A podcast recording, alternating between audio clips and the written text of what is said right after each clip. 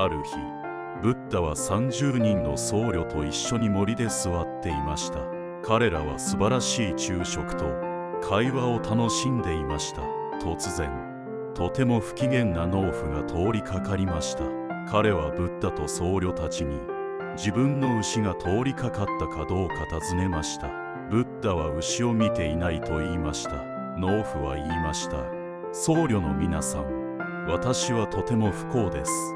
12頭の牛がいましたがなぜみんな逃げたのか分かりません。ごまの農場もありますが虫に食べられてしまいました。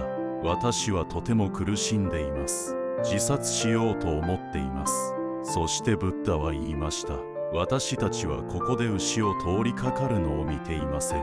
他の方向で探してみるといいかもしれません。農夫は感謝して走り去りました。そしてブッダは僧侶たちに向かって言いました。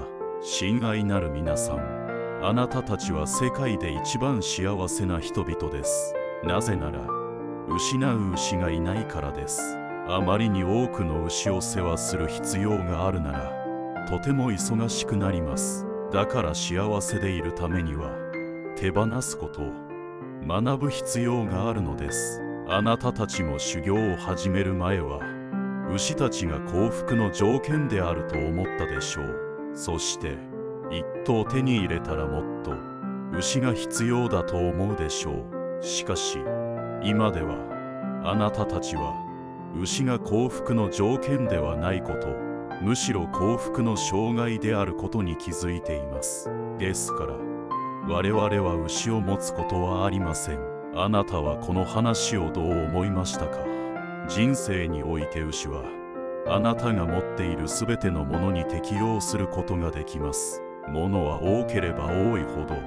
それらのものを失うことを恐れ。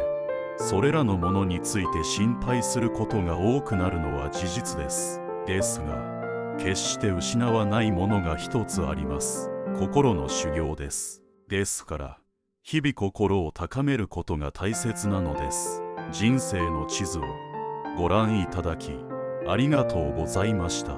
あなたが幸せでありますように。